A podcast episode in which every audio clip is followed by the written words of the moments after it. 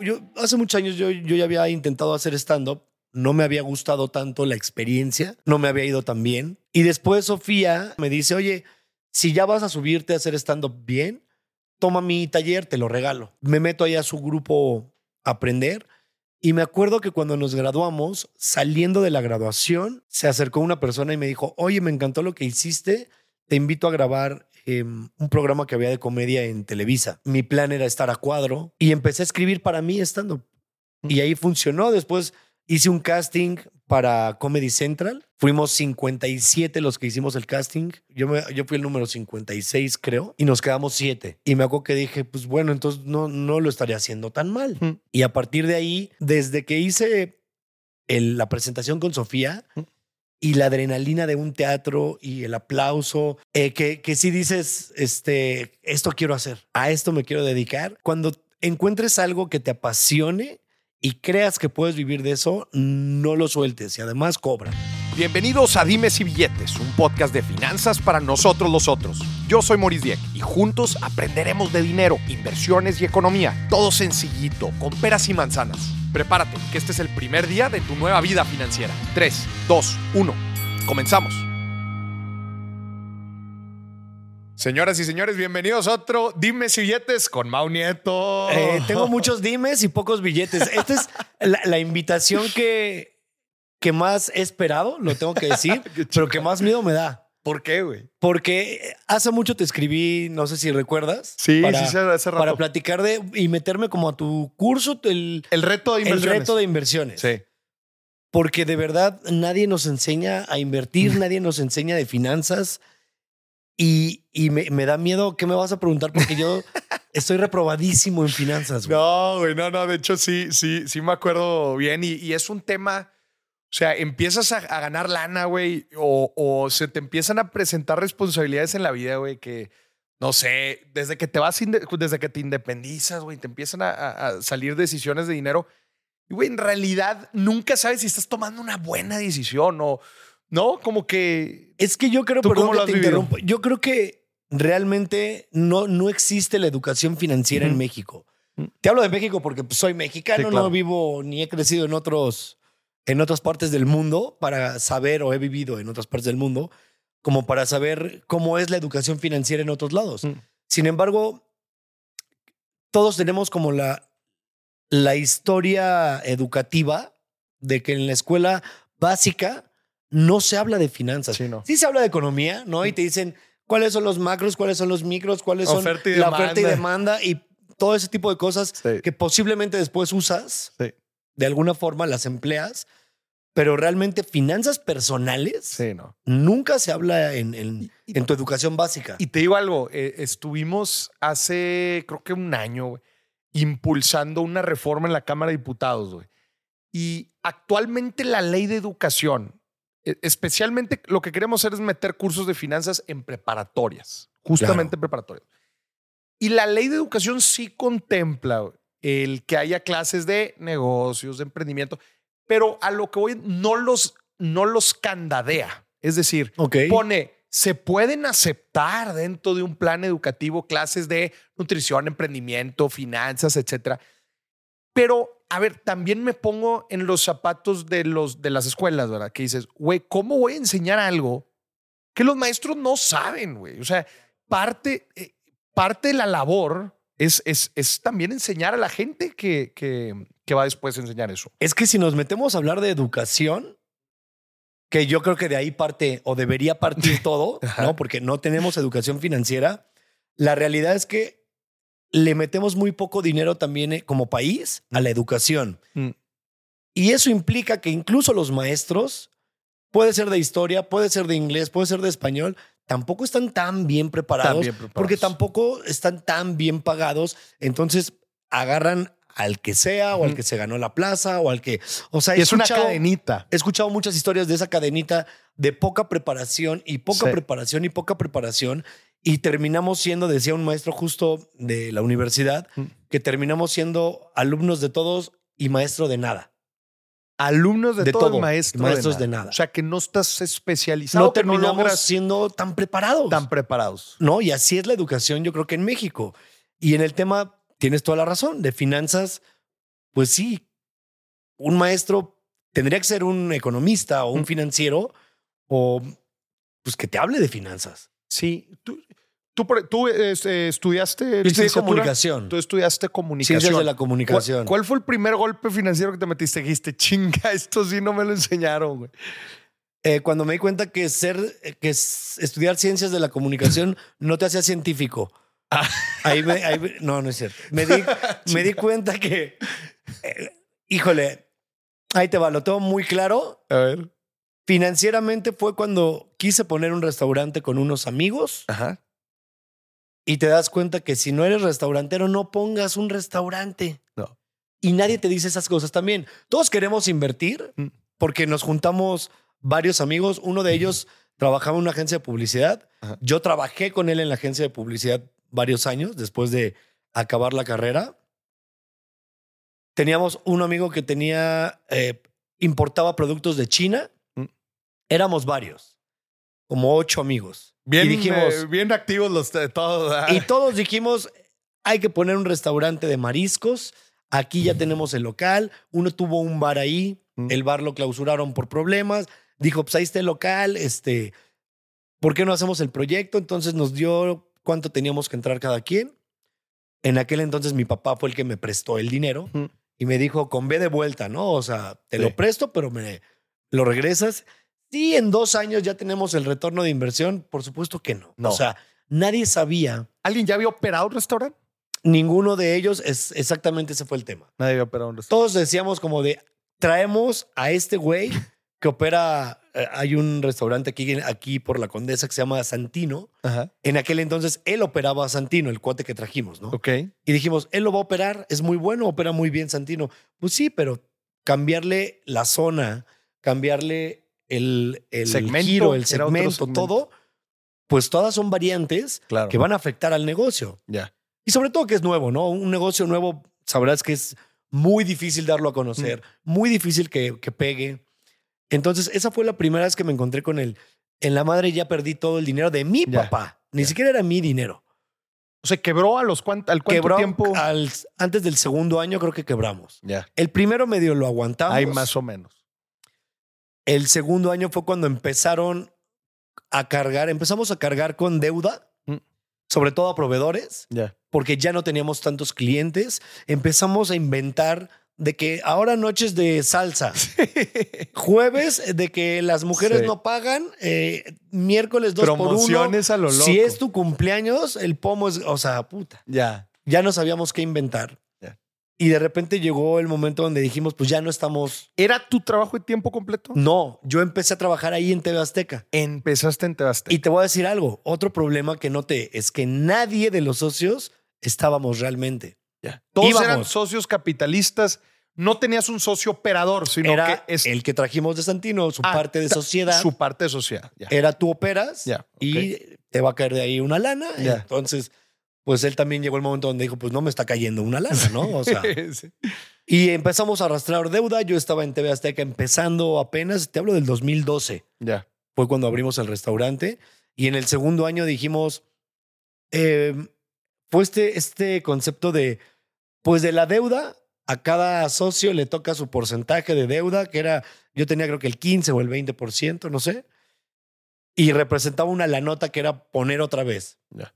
Y yo dije, pues no, yo mejor me salgo. Señoras y señores, me salgo. Me salgo. Y ahí varios aguantaron un par de meses y a los tres, cuatro meses quebró. Ya. Pero tú seguías con tu sueldo fijo, estabas trabajando. Yo en seguía TV trabajando en TV Azteca, estaba empezando apenas a escribir para TV Azteca. Ya. pero mi sueño siempre fue tener una marisquería. O sea, yo estaba viviendo el sueño con mi El marisquería. sueño con tu marisquería. Siempre. Oye, sí, dicen, oye, ¿por qué quieres poner un restaurante de mariscos? Porque yo iría todos los fines de yo iría, semana. claro. Sí, y no es así. Sí, sí, claro. Y la otra, pues creo que no, fue tan golpe financiero, pero no lo pensé tan bien. Mm. Cuando te sales de, de casa de tus papás, ¿qué edad tienes? Híjola, ese Es que es, tú eres muy joven. mi Mao, ese es el único dato que no hemos revelado y que Ah, ¿sí? no podemos revelar en Yo- el yo- ok, porque yo Pero sé me que eres puedes, joven. a ver, aviéntate, aviéntate un, Yo sé que tienes como 32 años.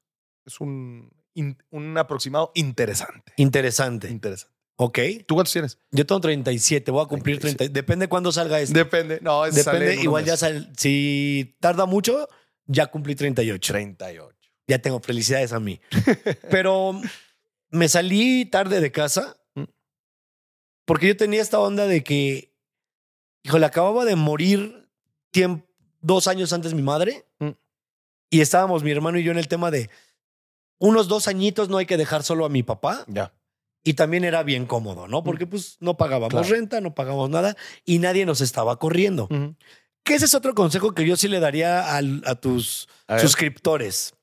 Si nadie los está corriendo de su casa, también aguántense tantito y ahórrenle. ¿eh? Ahórrenle. Ahórrenle bien para que no se salgan con el Jesús, María y José. Ahora otra, otra vez Maruchan. Mi Mau, pero creo que ese es el tema, güey. O sea, creo que la gente no se sale de casa de sus papás, no genera ahorro, no genera capital, no invierte hasta que ya les ponen un alto y decir, y ahí es donde se tienen que dar un, un, un, un brinco al aire y decir, madres, ¿en qué me estuve quemando toda la lana, güey, todo este tiempo?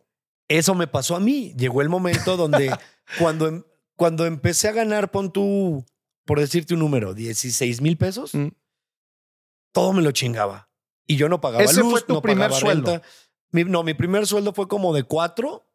Ahí en Tebasteca. No, en una agencia de publicidad, más comisiones. O sea, mi sueldo base eran cuatro mil más comisiones. Entonces, de repente, si una marca, yo trabajé, no sé, 20, 30 días, me decían, pues, hubo buenas comisiones y me daban 20. Ya. Después entré a televisión, en TV Azteca, y yo empecé ganando, creo que sí, como 15, 16 menos impuestos. Mm. Me quedaban, pon tú, 13 libres, una cosa por ahí. Soy malo para las matemáticas, Mm. ya te darás cuenta.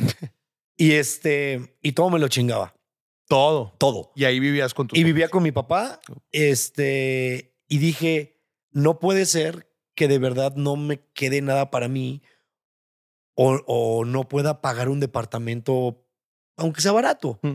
aunque sea con alguien, aunque sea de esos que te sales con dos amigos, Sí. que también como que mucho tiempo es el sueño de, de muchos, salirte con tus compas y rentar un depa, ¿no? Donde estén un viernes pidiendo pizza y cheleando y digas, Madre Santa, mañana pagamos la renta. ¿Tienen? No. Oye, hasta que te das cuenta que vivir con tus compas no está tan chido No está como tan chido. salir con tus compas. Exacto. Sí, con tus compas puedes salir y adiós, cada quien a su casa, ¿no? Sí, pero ya a la hora de estar cobrando y la chica, híjole, güey, qué chinga. Sí, ese también es, es un golpecillo que te voy a decir. eh, yo soy, parece que no. Soy malo con mis finanzas, pero soy muy intenso. Me preocupo demasiado.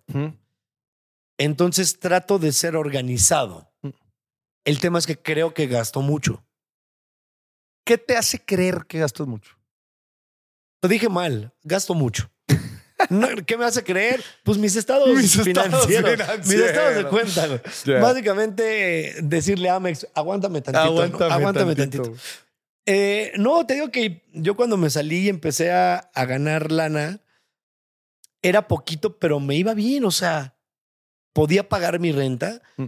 que la primera renta cuando yo me salí creo que me tocaban 5 mil pesos, Mm. más lo que pagaba de... Después compré un coche y pagaba como 3 mil 500, 4 mil del coche, pero ya me habían subido el sueldo. Entonces, en alguna ocasión te estaba viendo y decías que uno de los errores que cometemos, no, no lo dijiste tú, lo dijo el inversionista japonés Ah, Que- Kazuga. Kazuga, Alejandro que-. Lo, lo vi hace no mucho, lo subiste. Sí, sí, sí. Y él decía que las primeras pendejadas que cometemos es gastar en el coche. En el auto, en, en lo la- primerito. en- o en un depa, o en una televisión sota, o en... Y después me pregunto, ¿y por qué no? Mm. Porque nadie nos enseña a que empieces a ahorrar. Ha- Hace muchos años, fíjate, aquí vamos a ver qué edad tiene Maurice. Híjole.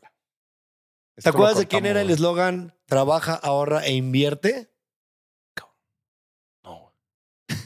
Ahí se ve la edad. ¡Y! Ya te caché la edad, cabrón. Chingado. ¿Quién le decía Eh, eso? eh, era de Inverlat, si no me equivoco. Inverlat. El, banco, Inverlat, si no me equivoco, te- tenía un eslogan maravilloso que era trabaja, ahorra ahorra, e invierte. Y eso yo lo escuchaba cuando estaba morrillo y se me quedó mucho, güey. Y yo decía... No lo seguías, nada más se te No quedó. lo seguía, se me quedó mucho. Pero el tema es, ok, ahorro, sabes qué es ahorrar. ¿no? Guardar una lana de lo que te llega, lana. Ujú. separarla. Pero ¿qué es invertir, güey? O sea, no tengo perra idea de qué es invertir o en qué invertir. Claro. ¿No? Sí, meterle a un restaurante, ya vi que eso no es invertir. Eso es tener una visión a ver si pega o no. Mm. Porque no fue una inversión. Para mí, bueno, para mi papá. Digo, no, lo fue. Estoy seguro que si tú intentas hoy por hoy meter otra, que haya fallado es otra cosa. Pero de que te dio ciertas lecciones, ojo, no, obviamente no salió como tú querías y todo. Pero bueno, de perdido aprendiste algo. ese, eso es lo que tú crees. Porque la realidad es que después abrí otro restaurante. Y también Valió y pasó chica. El problema son los restaurantes. Ese ya güey. fue, sí, yo ya aprendí que restaurantes no. Eh, fíjate que a mí me fue bien hasta que abrí la vinoteca. Un- tengo una vinoteca en Tijuana. Mm. Y ¿En la abrí- Tijuana? En Tijuana es que de allá es mi esposa. Ya. Entonces conocí a, a mucha gente allá y uno de ellos, bueno, dos en particular, me dijeron, tenemos este proyecto que vamos a levantar y yo fui el que les dije, quiero entrar, Eh, díganme cómo está porque me fascinan los vinos, tomarlos sobre todo, no sé mucho de vinos. Y dije, yo quiero entrar al proyecto, eh, no me dejen fuera. Y en eso ellos dijeron, pues órale, y ese fue como que negocios el único que me ha pegado. Ya. De ahí en Lo fuera, operan puta, ellos. yo- lo operan O ellos. sea, tú fuiste, tú funges como socio capitalista, Capitalista, igual. Metiste igual. lana.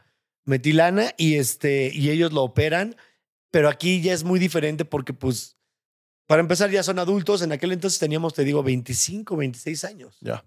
No teníamos ni idea nadie de qué estaba haciendo. Mm. Estos güeyes ya, te- ya tienen por lo menos, saben Excel, ¿no? Ya. Saben usar un Excel. Y, y- y están, eh, o sea, ¿le saben a la industria? Uno de ellos sí. Ya.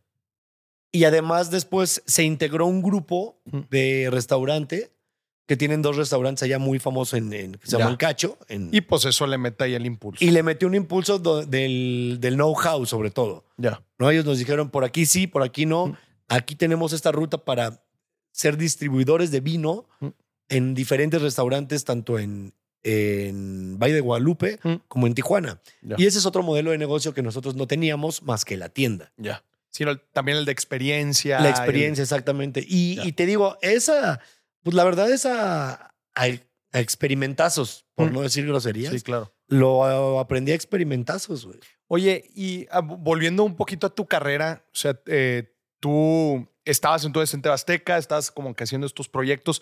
¿Cuándo empieza tu proyecto personal de stand-up y de comedia? El stand-up empezó a la par de mi entrada a TV Azteca, Mm. porque cuando yo empiezo con TV Azteca, empiezo a escribir para Sofía Niño de Rivera y Richo Farril. Empecé a escribirles eh, mm, monólogos, para un programa que teníamos.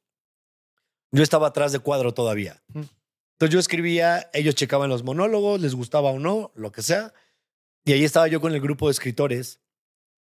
Y en un sketch, platicando con Sofía y con Richie, Ricardo me dice, ¿has pensado en hacer stand-up? Porque eres muy cagado, o sea, lo haces muy bien, güey. Cuando, porque yo platicaba, me acuerdo que escribíamos o, o ensayábamos los sketches y yo platicando de otras cosas los hacía reír. Ya. Y hacer reír comediantes es difícil porque normalmente son, son mamones. ¿Sí? Son mamones. Los comediantes Los son no- mamones. No, ¿sabes qué pasa? Siento que, eh, un poco sí, siento que somos muy eh, ególatras. Tenemos ego muy grande, entonces como que cuando hay alguien chistoso en el, en el, en el salón, En el salón. te quedas como de, "Mm, ¿por qué es más chistoso que yo? Pero ¿no crees que eso es un celo, profe- eh, celo profesional que existe? Eh, Es como lo que dicen los arquitectos. Dicen, no, me los pinches arquitectos son una chica. Los psicólogos también se andan peleando entre Total- los psicólogos. Los totalmente. médicos, ¿No? Sí, seguramente.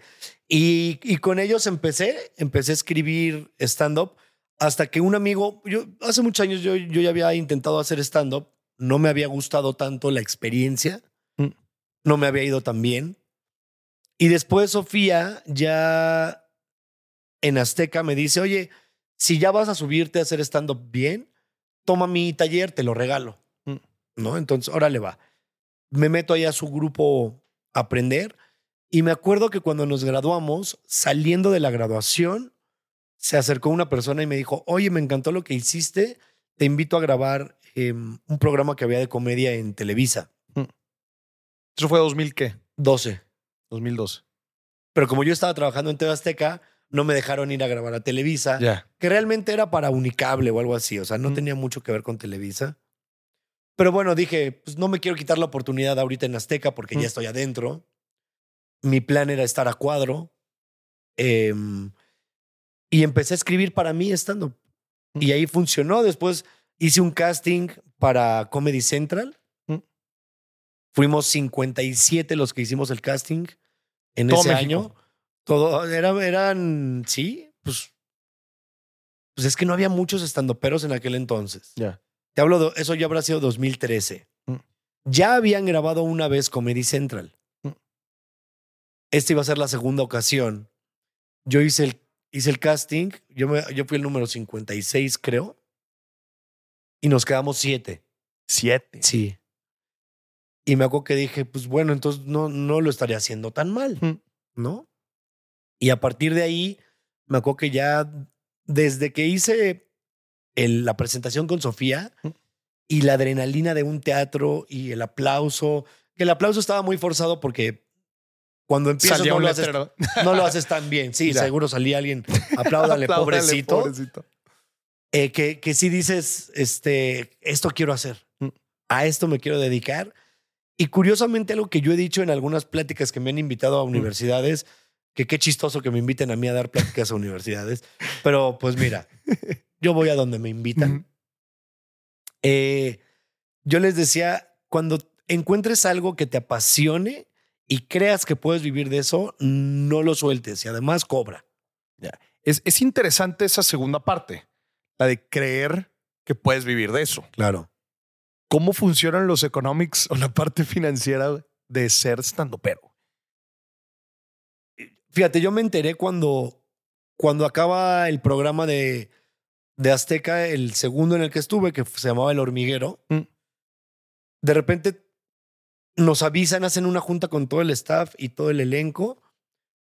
Creo que fue un lunes y nos dicen el viernes acaba es el último programa o el jueves es el último programa. Era martes y jueves.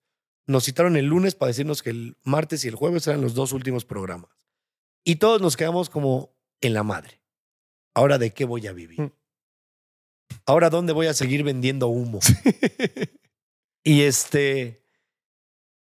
Y a mí, para mi suerte, eh, me invitaron a hacer un show privado.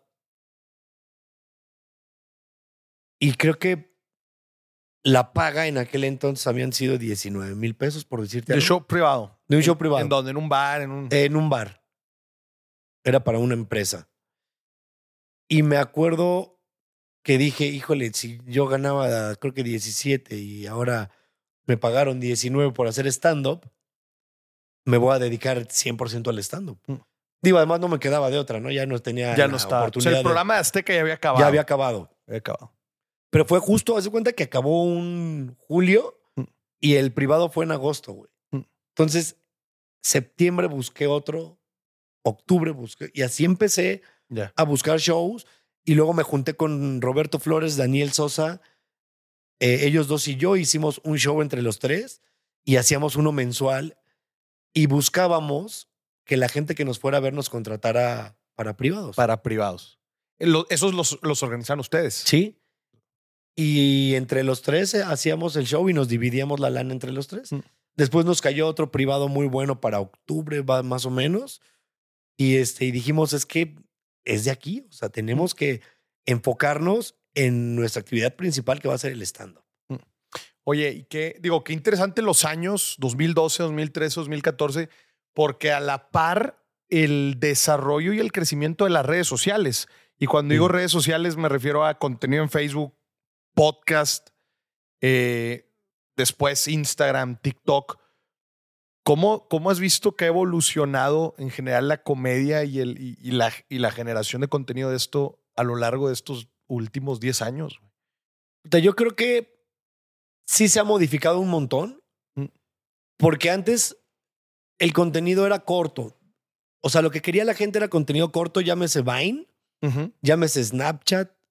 Después eh, mutó a Instagram. Facebook antes, ¿te acuerdas? Videos de Fe- 3 es a que 5 minutos. Sí, habían videos de 3, 5 minutitos, Sí. sketches.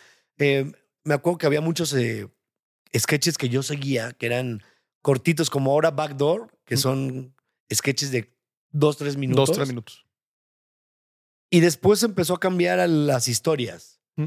Cuando llegan las historias de Instagram y los tweets que eran, eh, pues haz de cuenta que podías hacer chistes cortos. Cortos. Esa era la ventaja. Entonces eh, tenía muy, era muy fácil replicarlo y era muy fácil que la gente te siguiera. Mm. Cuando llega Instagram nos encontramos con las historias y en las historias era no solo tu día a día, Mm. sino que también ya metías personajes. ¿no? Entonces hacíamos personajes, yo me ponía pelucas, eh, salía sin camisa, como, estaba WhatsApp que se ponía el suéter en la cabeza, o sea, todos tratábamos de generar contenido de alguna forma y empezaban a subir tus números y después esos números se traducía a gente que quería ver tu show. Ya. O sea, los básicamente los seguidores en redes sociales. Sí, pues una liga directa. Es una liga directa a, este güey es un pendejo, quiero ver qué hace. Mm. O este güey me cae muy bien, quiero ver qué hace. Ya. Y entonces eso se traducía a gente que iba a los shows. A veces llenabas, a veces no llenabas. Sigue pasando. Normal. Sin embargo, el cambio en redes sociales, yo creo que ahora ha sido mucho más potente porque los comediantes que ahorita están vendiendo más Mm. son los que se dedican a los podcasts. De plano. Sí. Y ahorita viene otra ola que, que ya se estará dando cuenta la gente, que son los de TikTok que hacen beats cortos ¿Mm? y lo suben así como eh, un beat cortito, interacción con el público y de repente eso se viraliza. Ya, ya. eh, En un show, Sí. eh, una intera oye, una pregunta, una respuesta así rápido, una madreada, 30 Una- segunditos, viral. viral. Esa es la tendencia ahorita. O sea, es Ahorita hay una tendencia muy fuerte con eso. Y, ay, perdón, perdón, audio. Mm. Y, y los podcasts. O sea, a mí me pasó cuando tenía el frasco, un programa que hacía con Román Torres en YouTube en el 2018, 19 y 20, creo. O 10 19 y 20, por ahí, no me acuerdo bien. La gente te quería ver en vivo porque te conocían del podcast. Ya. Y muchos no sabían que yo hacía stand-up. Muchos no sabían que Román cantaba. Ya. Entonces, te querían ver porque te conocían del, del podcast y ahorita también les está pasando a muchas y a muchos comediantes que tienen un podcast o una sección en Instagram de preguntas y respuestas y están llenando todo. De un estilo muy particular. Muy ¿verdad? O sea, particular. cada quien tiene como su estilo y su formato también, o sea, su concepto de contenido. Y vámonos, güey, de ahí le dan. Y te voy a decir algo, y tiene sus pros y sus contras. ¿Mm? No sé cómo sea en el tema de las finanzas, porque yo creo que la gente que te contrata Mm. y te ve en un podcast sabe puntualmente de qué vas a hablar y qué es lo que haces. Digo, es un nicho muy particular. O sea, es- Muy particular. es, puntualmente Sí, pero finanzas. tú puedes dar una plática o incluso dar una clase o un... em, ¿Cómo se llaman estos donde se meten todo un sábado? Como seminarios. Como seminarios. Gracias. Eh, fíjate qué diferencia. Tú dijiste seminario, alguien puedo decir un rave. un sábado. Un sábado Donde se, donde se meten todos en, en la playa. un donde se, me- se meten. Se meten. No, no se meten nada. Se meten a hablar de finanzas. Sí, un seminario. Un seminario. Tú puedes dar un seminario, güey, todo un pinche sábado y la gente sabe que va a ir a eso. La oferta de valor es muy tangible. Muy, tangible, ¿no? O sea, y va a estar todo el día hablándoles y diciéndoles qué hacer, ¿no? Y puedes tener sacos, que qué bonito está tu saco, sacos de diferentes colores Sí. y barba hasta acá y un pizarrón, ¿no? Y la gente sabe que va a pagar por eso. Claro. Con los comediantes a veces no saben, porque te voy a poner un ejemplo de éxito que, que a mí me impresionó mucho. Javier Ibarreche es eh, un TikToker y comediante y actor. Y Es además una fue maestro, de, maestro también de español. O sea, Es una mezcla bastante, bastante extraña. extraña. Pero él se viralizó porque empezó a hablar de películas. Sí. en TikTok y lo hace muy bien, te las describe muy bien. Hace o que la quieras ver o que no la quieras ver. Lo hace increíble el cabrón. Sin embargo, después de tiempo, yo me di cuenta que ya lo había visto haciendo comedia, pero yo no lo ubicaba. Desde antes. Sí, mucho antes. Yo, yo cuando me di cuenta que él hacía comedia no lo podía creer. O sea, se- yo, yo, yo lo conocía él por las películas. Exacto.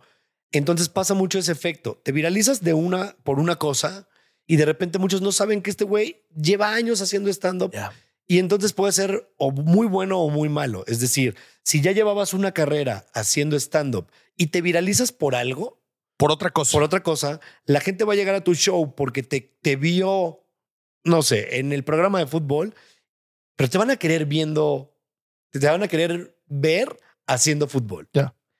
Y tal vez no saben que realmente eres comediante. Sí.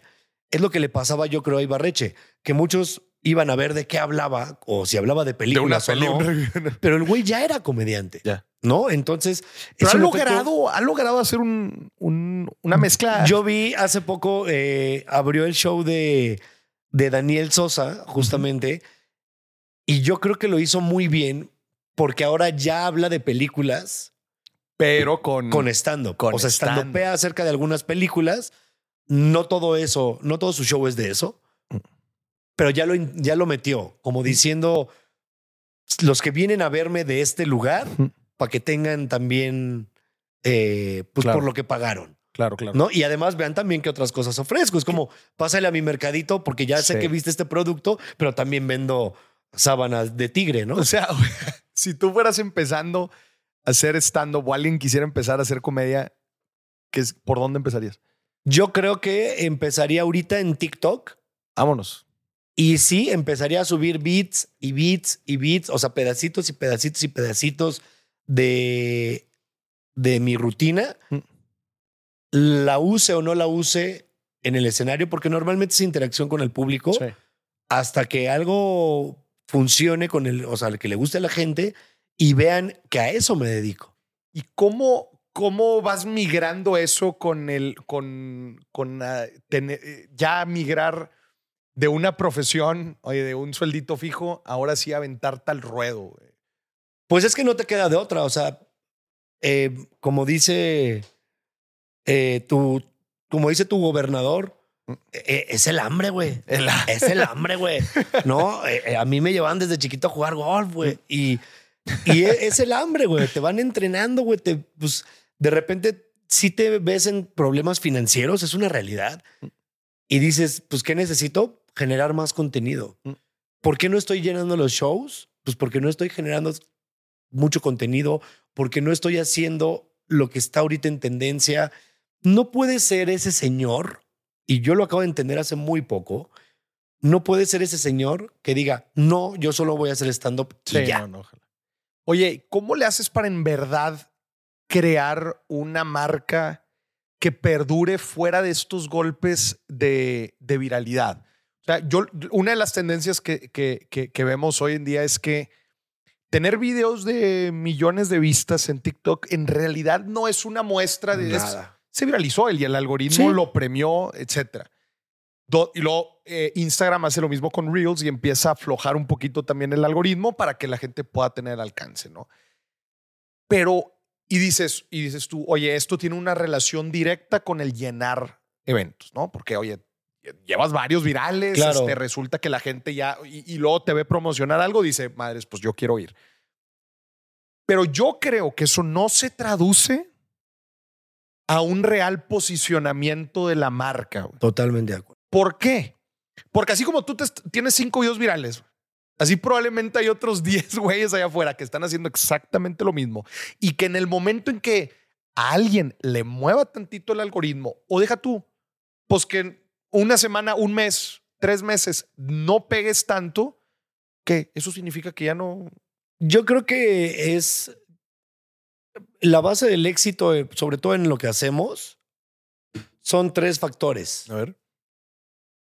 perseverancia, ¿no? O sea, que seas perseverante eh, en lo que estás haciendo, sé constante, estar duro y dale y duro y no soltarlo. Mm. Sí, un poquito de suerte, es decir, que el algoritmo te premia o que algo se viralizó, pueda, pudo haber sido un golpe de suerte, Sí, claro. seamos honestos. Y eso no significa que tengas la tercera, que es talento. Mm. Si tú tienes el talento para hacer algo, eres perseverante, eres constante. Tarde o temprano. Tarde o temprano, va- o sea, de tantos tiros a puerta, uno va a hacer gol, cabrón. Claro. ¿No? Entonces, esto creo que se lo dije en un podcast a Roberto Martínez. Mm. Y después de los tiros a puerta, güey, haciendo el- la analogía del fútbol, ya metiste gol, pues ¿qué sigue? Pues vas a tener tirando, que seguir güey. tirando, güey. porque no vas a vivir de, de ese gol toda tu vida, ¿no? Sí. Entonces yo creo que, que va por ahí. Para hacer una marca, para hacer eso, pues tienes, debes de tener esas tres variantes y esas tres constantes, ¿no? Digo, la perseverancia, un poquito de suerte y el talento. Y, y sobre todo, creo que es la, la constancia o la perseverancia la, la más importante. Oye, ¿cómo, ¿cómo ves tú el tema de los gremios de estandoperos? O sea, oye, que los, que los regios, que los chilangos, que cómo esto también va evolucionando y se va desarrollando, güey. ¿Qué opinas tú de este tema, güey?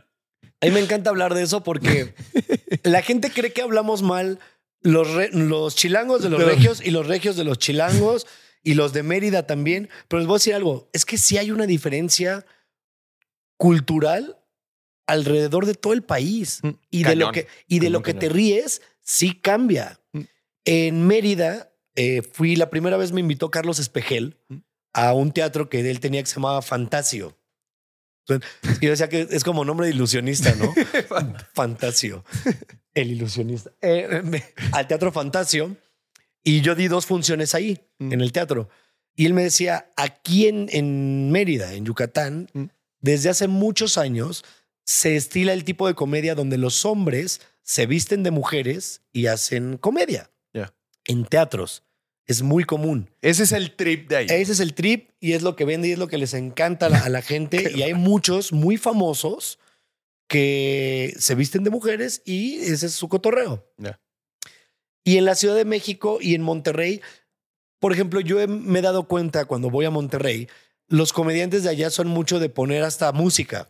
Mm. Estaba yo en un, en un show y el güey decía, ay, de repente llega este güey, compadre. No, y llega al antro y la música, y le ponen la música del antro. y empieza Acabo Sí, Tu, sí, sí, tu, tu, tu. No, y este güey está moviendo las nalgas, con pero el, el güey hace cuenta que nadie lo estaba viendo, güey. No mames, la rompe, güey. Casi se le rompe el ano. O sea, Sí. así estaba. Y, de, y de repente, y ya la patrulla, piu, y ponen el sonido. O sea, Ya. Tiene Como- mucha ayuda de como que producción. tienen mucha ayuda y además son muy buenos los regios para un chiste que ya existía, lo vuelven a contar y lo hacen poca madre, como que lo, lo hacen muy polo polo, lo personalizan. Ya. Y lo Y regionalizan. lo regionalizan también. ¿no? O sea, el tonito regio también creo que ayuda. A mí me gusta mucho porque también le da una ondita diferente a la comedia chilanga. Ya. La comedia chilanga, en cuanto a stand-up, yo creo que sí nos, nos tratamos de pegar un poquito más a la base que era, no vamos a contar chistes, solo va a ser anécdotas y no las vamos a exagerar. Pueden ser reales o no. En, en su mayoría son reales. Mm. O sea, son vivencias que nos han tocado. Y, y sí, sí se nota la diferencia hasta con el público. Mm. A mí en Monterrey, yo lo he dicho muchas veces, va la gente que realmente es, es muy mi fan, porque cuando veo a alguien que no es mi fan o iba a ver qué tal estaba mi show, no se ríen tanto. Ok. Y me pasó, por ejemplo, en Mérida, salud. En Mérida, en el teatro, por ejemplo, no se ríen, solo aplauden. Eso estaba muy chistoso. Más allá de estallar la risa, era como, Bien ahí. qué bonito chiste. Y yo, pero pues ríense, güey. no era como- y me decía también este Carlos, es que en Mérida es mucho la cultura del teatro. Ya. Entonces en el teatro no siempre, o sea, sí te reías en la obra, pero no carcajadas y así, más bien era Más educado, aplausito, público más edu- educado más educado, ¿no? Un aplausito. Ya. Y así, y aquí en la Ciudad de México también creo que se ha vuelto. Híjole, hay muchos bandos también, incluso de Ciudad de México, Mm. que si eres progre, que si eres eh, transgresor, que si eres no sé qué, que tus temas polémicos, políticamente correcto, políticamente incorrecto, y se han dividido mucho los Y grupillos. se así. van haciendo grupitos, ¿no? Cosa que a mí me parece perfecto. Sí. Sí, porque le das variedad Mm. y al final que el público escoja. Mm. No, o sea, es como si yo te dijera, Mercado competitivo. Un mercado competitivo a final de cuentas.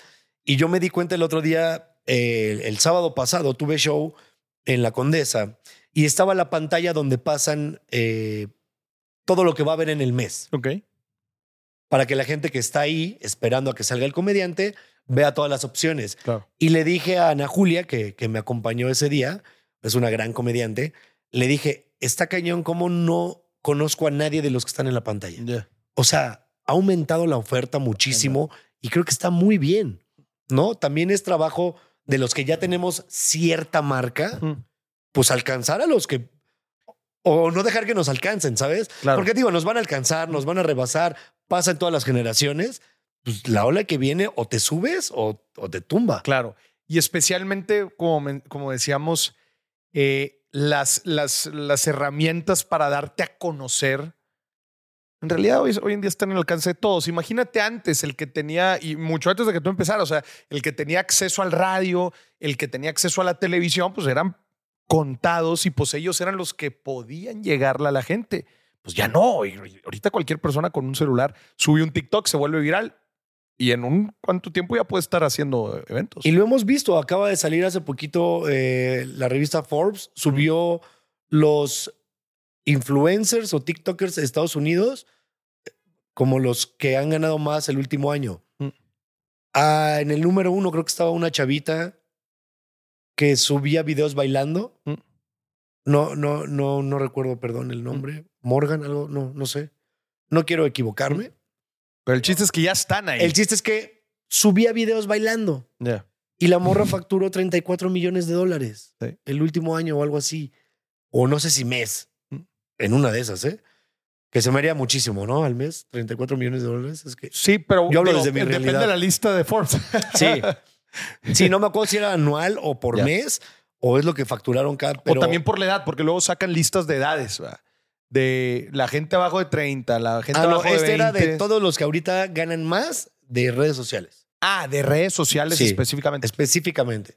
Pues no sé, podría ser, quizás es anual. Estaba, sí, no sé, pero se me hizo una locura. O sea, pensar que alguien gana por, por bailes, Mm. que qué padre, ¿no? El- hablo desde la envidia, ¿no? A mí me encantaría estar bonito y bailar bien para ganar millones de ahí. Y especialmente que No, no, no ya no dependes de nadie, ¿verdad? O sea, la plataforma la tienes tú. Sí. Y además te voy a decir algo también. Así como decías, antes todos dependíamos de un canal. Es decir, en la época de Cantinflas, las carpas, o vámonos mucho más atrás, las carpas públicas, ahí es donde se hacía la comedia, La ahí es donde se presentaban y, y se burlaban de, de los gobernantes, De los políticos. de los políticos, Sí. ¿no? Y salían este, en, en un enanito y uno como reina y uno vestido también de mujer, bla, bla, Sí. bla, ¿no? Y después eh, llega también la radio y se empezaron a hacer radionovelas y se empezó a hacer famosa la gente, los locutores, luego la televisión, luego el cine, bla, bla, bla, bla, bla. Bueno, fue antes el cine que la televisión, pero, creo. Pero este, había canales. Yo creo que ahora cada quien es su canal. Claro. O sea, imagínate la cantidad de canales que hay. O sea, justo vi una película donde decía que lo que menos, no, lo que sobra en Nueva York son podcasts de blancos heterosexuales neoyorquinos. Porque eh, es un güey blanco heterosexual neoyorquino que quiere hacer un podcast Ya. y la productora le dice como, claro, como si esto hiciera falta. ¿no? Claro. Pero- y es una realidad.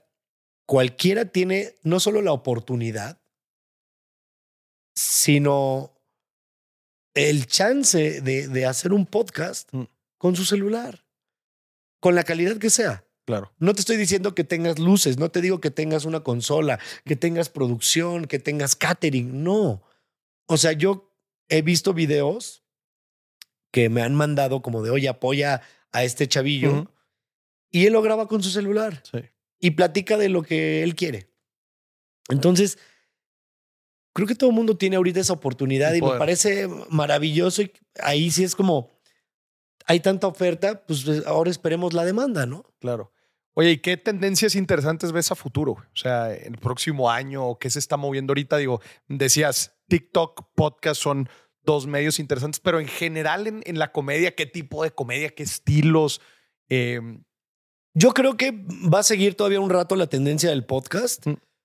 porque te voy a decir algo, la realidad es que escuchar a la gente diciendo pendejadas es súper satisfactorio.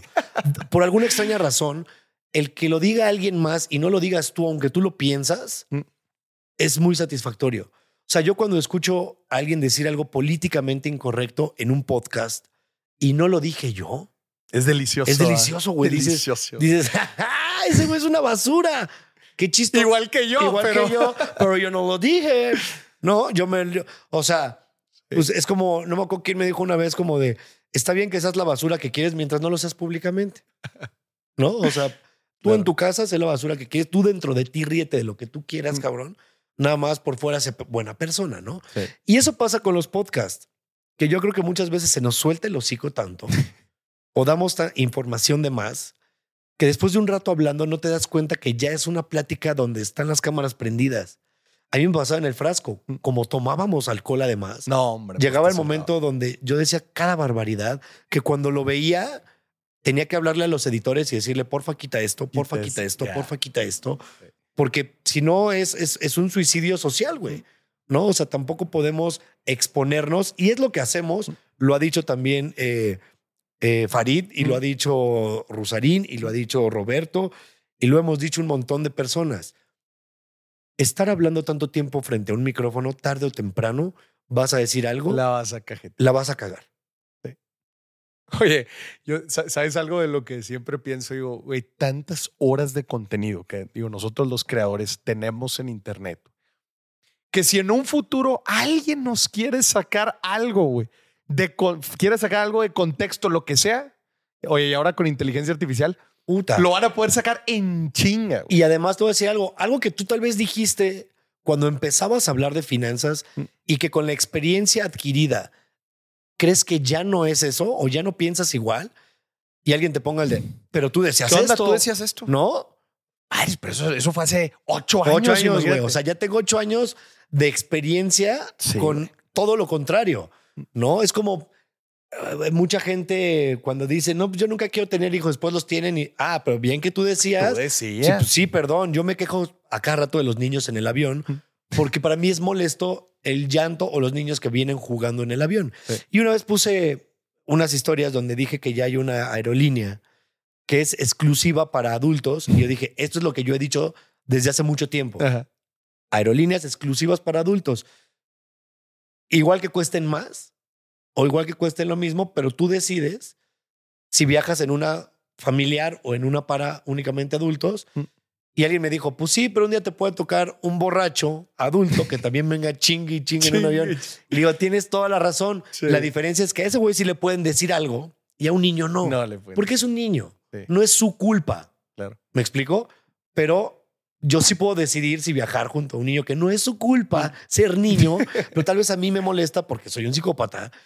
Y denme chance, ¿no? Entonces, eh, puedes cambiar de opinión. Cuando yo tenga hijos, o si es que tengo hijos, tal vez un día voy a ir diciéndole a todos, dándoles un dólar, ¿no? Perdón, puede llorar, perdón, un dólar para ti, un dólar para ti, un dólar Sí. para ti, por si llora mi niño, ¿no? Sí, Y si no lo documentan, sí, ya. Y es que está, está ahí todo el contenido, güey. O sea, eh, y horas y horas y horas de cotorreo que dices, chinga, güey. En, En algún momento. en algún cagué. momento.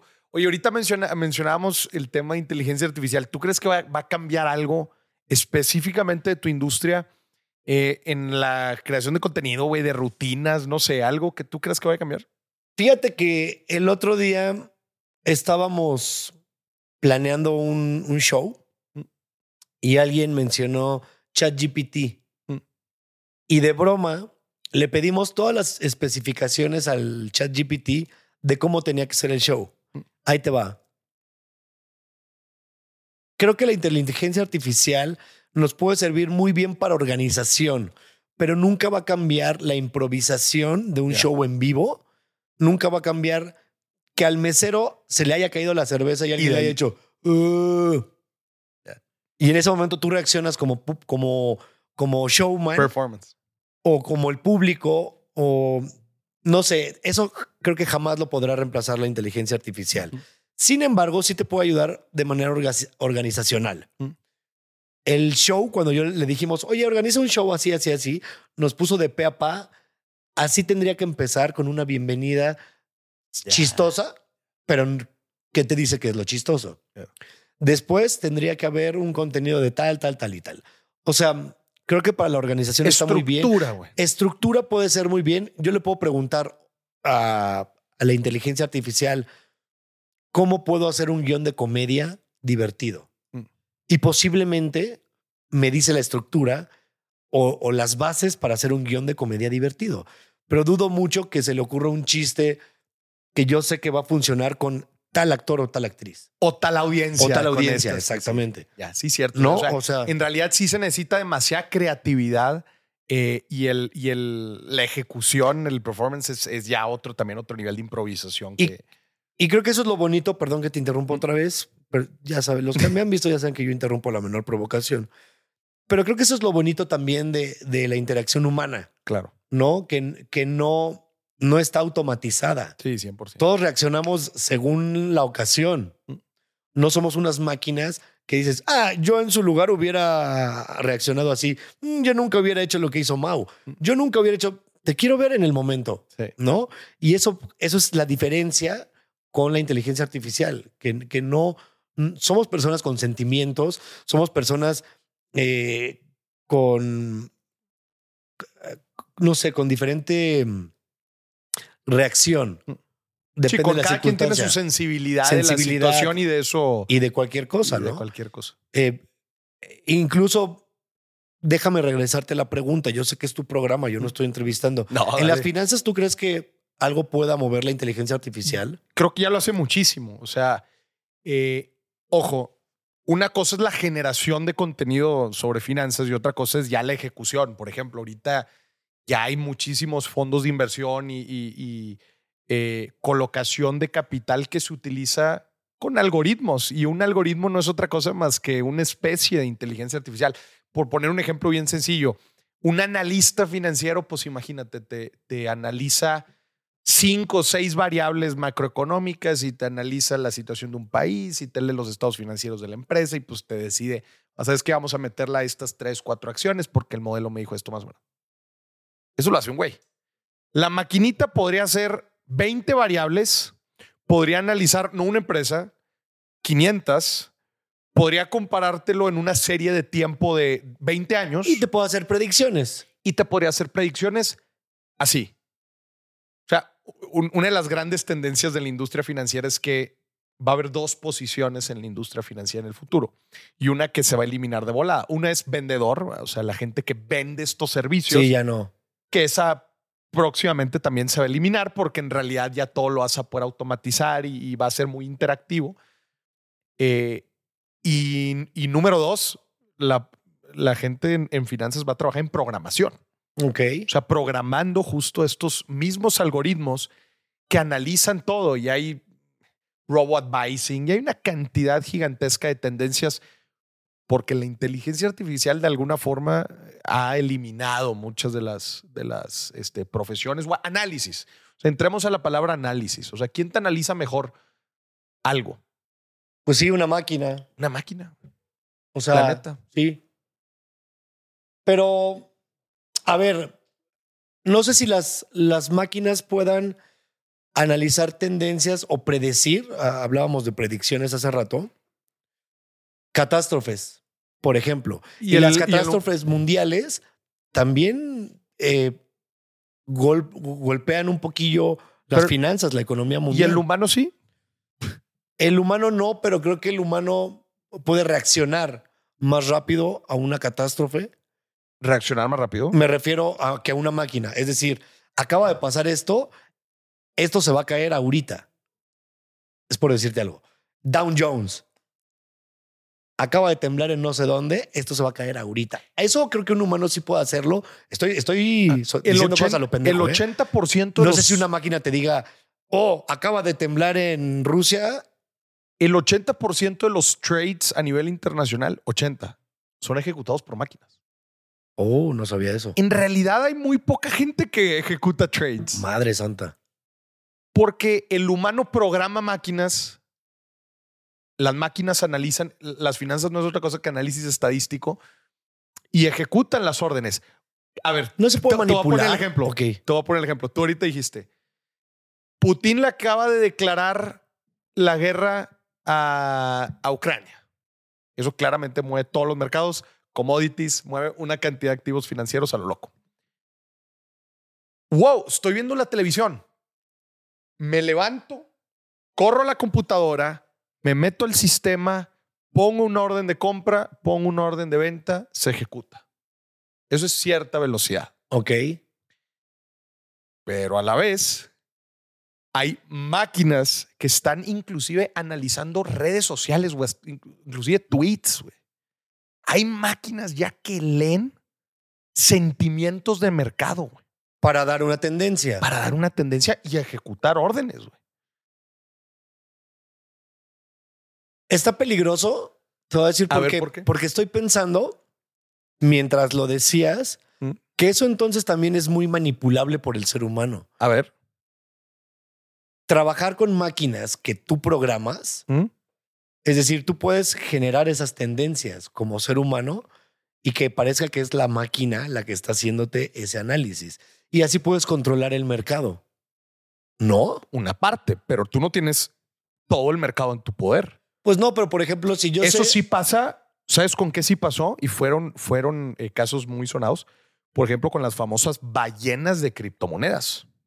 o que los inflaron un montón o qué. Porque lo que sucedía con algunos, con algunos tokens ¿Tú compraste de cripto? cripto, pues en algún momento, para, en- para obviamente pues era una tendencia y había que entenderle, pero había muchas criptomonedas en poder de una sola institución, una sola persona. ¿Qué crees que pasa si esa institución vende? Pues claramente tira el mercado y toda la gente puede creer que se está, que se está vendiendo. Obviamente, si hay gente que está viendo qué hace, no sé, por ejemplo, qué vende o compra Warren Buffett, ¿va? Ok. Entonces, son personas muy, muy seguidas que sus decisiones mueven a los mercados. Pero tú sabes que esa es la decisión que está tomando Warren Buffett y el impacto en el mercado global de activos financieros en realidad es mínimo. güey. Ok. Es como decir ahorita, güey, ¿qué ha cambiado? ¿Por qué el super, cuál ha sido la tendencia del superpeso, güey? ¿Qué ha modificado la tendencia del superpeso? Pues no tengo idea, ¿no? Que podemos. Pues uno de esos son, oye, uno de esos son todos los mexicoamericanos que están mandando remesas acá. ¿Ellos están modificando el mercado? Sí, güey. Pues sí, pero te voy a decir algo. No, y también eh, mucha gente está comprando cosas en dólares. O sea, Sí, pero eso no afecta. cua- Eso no, cuando eso bajó, no. Ajá. cuando bajó un montón el dólar, muchos mexas o Sí, sí. empezaron a comprar propiedades que estaban En dólares. porque dijeron ahorita está muy bien el peso. Claro. Pero a lo que, a lo que iba es con eh, tu comentario de manipulación de mercado. Ah, ok, que alguien lo pueda hacer. Era el sí. comentario. Pues seguramente alguien lo va a hacer, pero el impacto global, eso en, en- en- en el mercado no creo que sea muy significativo. Es que sabes que yo siempre he pensado, porque como soy muy ignorante en el Mm. tema, como había dicho, que siempre hay ciertas cabezas de poder en el mundo, sobre todo China y Estados Unidos, que de verdad siento que manipulan un montón el mercado para, para ver ahora quién va a ganar. Como, Sí sucede mucho. como las máquinas de Las Vegas. ¿Sabes? Que dices, eh, sí le vamos a manipular un poquito para que caiga acá. Oye, el ejemplo más práctico y real, el petróleo. Ok. Con el, con los, con el OPEC, que es la Organización Oh. de Productores Petroleros, que es un gremio o inclusive llamado cartel. Ellos no, ese es Pemex. no.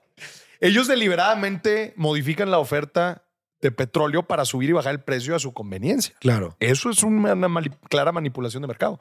¿Qué hace Estados Unidos para no caer dentro preso de esto? Pues ellos se ponen a- también a, a producir petróleo para no caer en este mercado.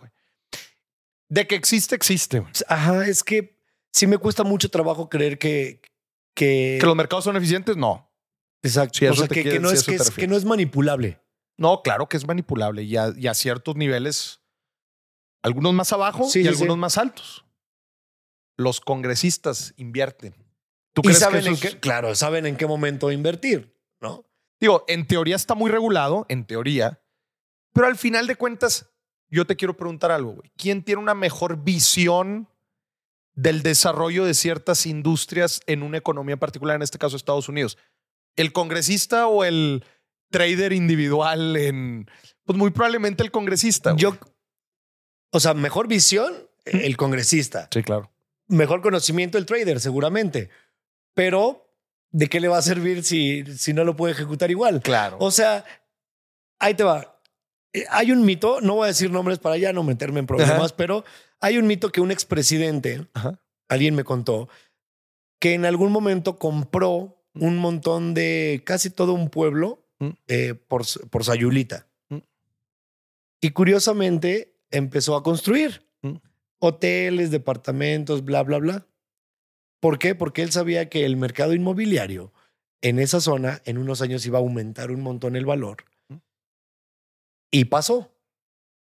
Entonces, a lo que voy es, pues sí puede ser tan manipulable como para que digas, voy a empezar a, a mover a la gente para allá, Mm.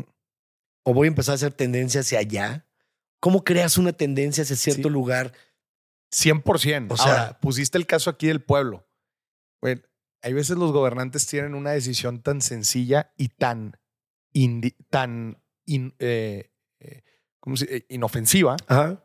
como por ejemplo, imagínate, quiero que la carretera pase por aquí Claro. o quiero que la carretera pase por acá. Güey, es una decisión pareciera 100% aleator- aleatoria. O sea, puede Claro. pasar por arriba o por abajo. No hay, no hay tema, güey.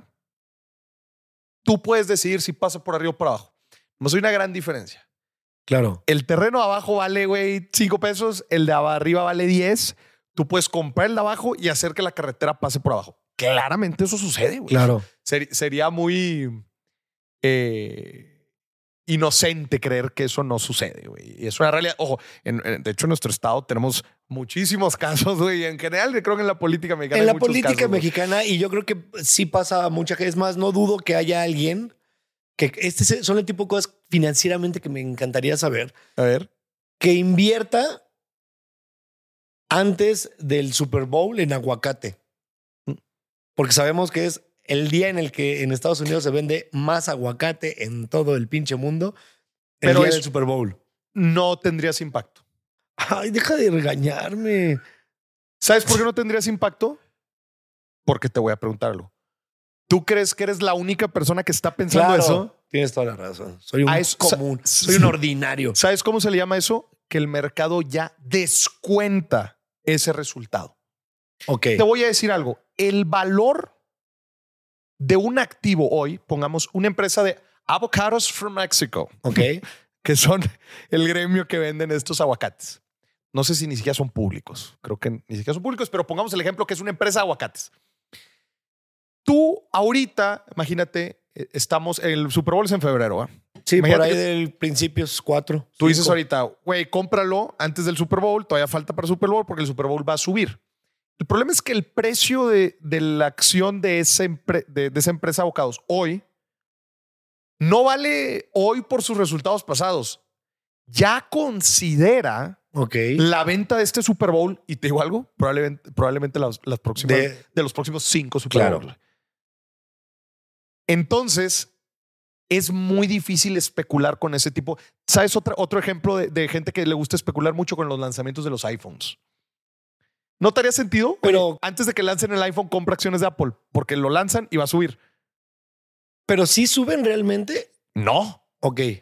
Depende. Acabo de contestar mi propia pregunta. Sí, güey. Me di cuenta. Depende mucho. De hecho, eh, eh, oye, si el iPhone sale con características muy pedorras o que los no le dieron, no le dieron buenos reviews, este es muy igual al del año pasado, la acción cae, güey. ok. Cae. Oye, resulta que sacaron una actualización muy chingona que no se había liqueado, que es muy, muy novedosa y lo que tú quieras, Y sube. quizás va a subir. Quizás va a subir. Pues sí, pero como tú dices, de eso van a entrar millones de personas. No quiere decir que tu acción va a valer mucho más. Exactamente. Y va digo, a aumentar nada, ¿no? la neta, Mau, estamos hablando aquí del caso de acciones. Está bien para que la gente diga, no, pues es que yo no invierto en acciones. Prácticamente así funciona muchos otros mercados, inclusive el inmobiliario. Te voy a, te voy a hacer una pregunta ahorita. Van a construir, el, de hecho ya van a terminar de construir el aeropuerto de Tulum. Sí. Va, Ya lo van a terminar de construir. En teoría en diciembre se empieza a volar a Tulum. O sea, ¿tú crees que si ahorita lo, lo terminan en diciembre, si tú compras un departamento ahorita, eh, el que termine en el, el aeropuerto va a hacer que suba de valor? Digo, los bienes raíces en general eh, suben, pero yo creo que ahorita el precio ya lo Ya descuenta. los, no, yo creo que ahorita ya lo subieron. Sí, exacto. Ajá, o sea- exacto, exacto. Ya considera. Sí. Ya considera valor. Otro ejemplo, la planta de Tesla en Monterrey. Ya ¿Cómo les va con eso? Digo, todavía no la empiezan a construir, en teoría Ah, va a estar dentro de tres años. Pero adivina qué. Pues ya la- está el terreno, ¿no? Dicen, ya, Ya, ya. ya, eh, sí, ya, la- la agua ya hay. No, ya, ya. No. Drenaje ya pusimos. No, la ya. compra de la comunidad que está al lado de Tesla, no, los precios desde que anunciaron dónde se iba a poner, vámonos. Vámonos. Pero aquí depende en qué información está revelada al mercado y qué no. Tú dices, se manipula porque hay gente que ya sabe y no lo hace en público.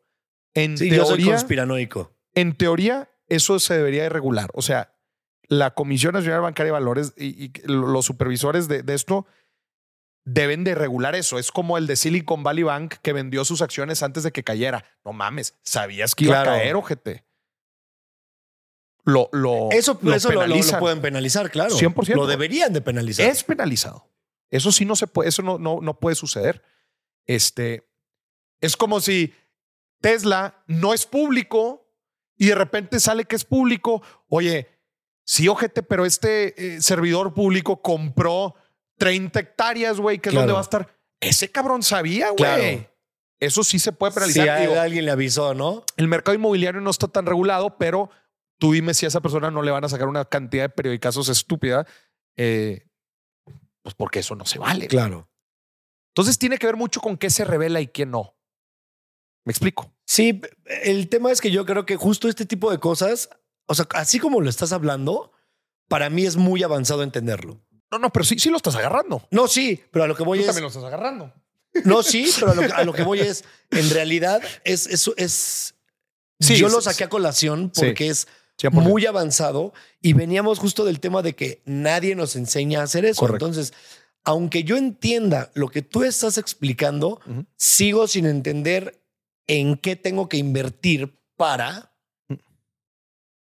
no ser solo ahorro o no gastar de más. O, es decir, hace poquito un amigo me decía que la peor pendejada que podemos cometer los que empezamos a, crear eh, ahorro para el retiro es meterlo en una aseguradora. Y yo, ¿cómo? Llevo como 20 años con mi aseguradora. No, llevo como, yo creo que 10, 15 años con, como 10 años con mi aseguradora. Ya. ¿Qué contrataste ahí? El del ahorro para el retiro. Ok. ¿Es, que, ¿Es un PPR? ¿Un plan personal de retiro? Sí. Pues es un, es un buen instrumento para el retiro. Que el retiro es sí, el de pero los- después me dijeron, ¿lo hubieras invertido, pon tú, en CETES en aquel momento? No sé, eh, lo acabo de inventar. Por eso te digo, me dijo algo así como, lo hubieras invertido en CETES en aquel momento y en un 20 años ya vas a tener no sé cuánto. No, o algo así me contó. no pudiera estar más en desacuerdo con ese pedo. Aunque no tengo que lo inventé esto, o sea, por algo Ah, me dijo que ah, porque la cagué. Y en- también te voy a decir algo que la gente no considera. Si tú estás invirtiendo para el retiro, es una buena idea invertir en instrumentos para el retiro, como ese que tú tienes. ¿Por qué? Por la eficiencia fiscal, güey. La gente no considera dentro de su ganancia la, el ahorro en impuestos que se está dando, güey. Si tú el ahorro de impuestos, que lo tendrías que pagar de alguna, de- de- sí o no, Pero igual me lo va a quitar cuando me den mi retiro, ¿no? no, pero las aportaciones están libres de impuestos. Cierto porcentaje. Entonces, esa es lana que tú te estás ahorrando de impuestos, güey. Las estás invirtiendo y estás haciendo crecer ese dinero. Si tú esa lana la, la consideras como rendimiento que estás obteniendo, le ganas a muchas otras inversiones. ¿Cuál es la desventaja? Pues que no lo puedes sacar, güey. Claro. Hasta Sí, y lo 60. tienes que seguir pagando, pase lo que pase, ¿no? Exactamente. Pero la gente cuando no considera esto, lo compara contra otros activos y es, eh, no estás comparando peras con peras, estás comparando Peras con manzanas. peras con manzanas. Ahora, para invertir para el retiro no necesariamente tiene que ser productos para el retiro como estos. Tú dime si invertir en un bien raíz no te ayuda para el retiro. Pues claro que te ayuda, güey. Claro. Eh, existen fondos, ETFs que también si los dejas en largo plazo, quizás en el corto plazo puede ser riesgoso, si lo inviertes de uno a tres años, puede ser riesgoso, pero si los dejas ahí un buen tiempo, normalmente estos- activos son diversificados, son buenas inversiones de largo plazo. Ok. ¿Me explico? Entonces, cualquiera de estas, o yo te diría, haz varias, te Sí, ayuda. digo, siempre se sabe que es muy común no echar todos los huevos a una Correcto. sola canasta, ¿no? Exacto. Pero digo, regresando, put- me- me- regresando a lo que decíamos al principio, la realidad es que no nos enseñan a hacerlo. Claro. No, o sea, nadie nos dice puntualmente, vas a, a tal edad, Mm. vas a empezar con tanto, tanto y tanto. Y- es más, la universidad, yo creo que muchos papás se la podrían ahorrar, eh, pagar de chingadazo, si lo contrataran como seguro universitario o ya hay muchas universidades que tú, cuando nace el bebé, empiezas a pagar la universidad, Claro. ¿no? La- Y no eh, esperarte a que ¿a cuál te vas a meter? Ay, no mames, que son 500 mil pesos anuales, ¿no? Esa es una excelente práctica cuando la gente tiene un hijo. Yo les digo, güey, agarra una buena cantidad de dinero, inviértela a 18 años. Güey, el rendimiento que te va a dar una inversión a 18 años, le vas a poder comprar un departamento, le vas a poder comprar la colegiatura y listo, güey. Vámonos. Y tres ovejas, Y tres. posiblemente. Oye, platícanos de los economics de un, de un, de un estando, pero ahorita tus revenue streams, ¿cómo haces lana? Pues ahorita mi principal fuente de ingresos soy yo. Mm. Mi stand-up. Ok. O sea, Los puntual- shows. Los shows. Ajá. Y la verdad es que hace poquito hablaba justo con un amigo eh, conductor de televisión y hablamos de lo, lo estresante que es que tú seas tu única fuente de ingresos. Mm. Es decir, si yo me enfermo, autoempleo. no, no me empleo. O sea, yo, en- Autoempleo. yo, el autoempleo. Sí, porque si yo me enfermo, vale madre. Vale o sea, madre. ya no hay fuente de ingresos. En el caso de los streamers o de los eh, youtubers o los creadores de contenido en general, pues de alguna forma siguen generando regalías por la monetización. Es decir, puede que pasen un año sin generar contenido y siguen monetizando de videos anteriores. De Que te exigen forma. como que le sigas chingando porque sí. si no. Sí, un, un mínimo de horas, un mínimo Correcto. de minutos para continuidad, ¿no? Sí. Sí, pero de cierta forma, pues tienes ahí un activo pasivo que te está generando. En el tema de, del stand-up no existen las regalías. Es decir, en la música, los, los músicos sí, sí hacen una obra o, o cantan o, o los compositores les siguen pagando por reproducciones donde sea que se reproduzca Mm. y alguien genere dinero con esas reproducciones. Los comediantes y los actores no nos pasa eso. O sea, los, los comediantes, si Netflix se ha reproducido, no sé, un millón de veces, yo no cobro regalías por eso. Yo vendí mi show. Tú vendiste tu show, un ticket, ahí está, Ahí en la plataforma. Gracias. Le fue bien o mal, yo no me enteré. No te cae, independientemente, no te cae un solo peso. No. Entonces, eso es lo que para, para nosotros es ahorita preocupante, que es, pues, la comedia que es, estamos generando contenido también y que tiene eh, autoría, Mm. pues también debería tener derechos de autor. Digo, especialmente un contenido como estos que, a ver, pues podría pasar como una obra de teatro, como una película, como Claro. algo. O sea, al final de cuentas es un contenido en una plataforma. Digo, entiendo que ese es el acuerdo al que se llegó. Y ese fue el acuerdo. pero pues podría creer que, que puede llegar a ser como cualquier otra pieza de propiedad intelectual. Propiedad intelectual, exacto. Y ahí es donde estamos en un tema de cómo lo peleamos, se pelea o no se pelea. Porque muchos, y tienen toda la razón, como lo acabas de comentar, pues tú lo vendiste. Te pueden decir, aquí está tu contrato donde tú aceptaste que vitaliciamente es contenido propiedad de Netflix, de Amazon, de Prime, de lo que sea, HBO.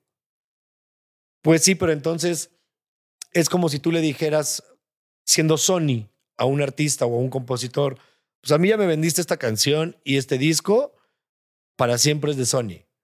El, los autores siguen generando, los cantantes siguen generando cuando la... ¿Sabes?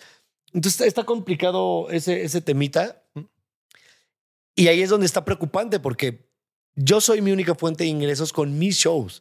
Entonces yo tengo que ver la forma de jalar no solo más gente, sino de, de generar más contenido para, no solo para los shows, sino en otras plataformas que impulsen mi show.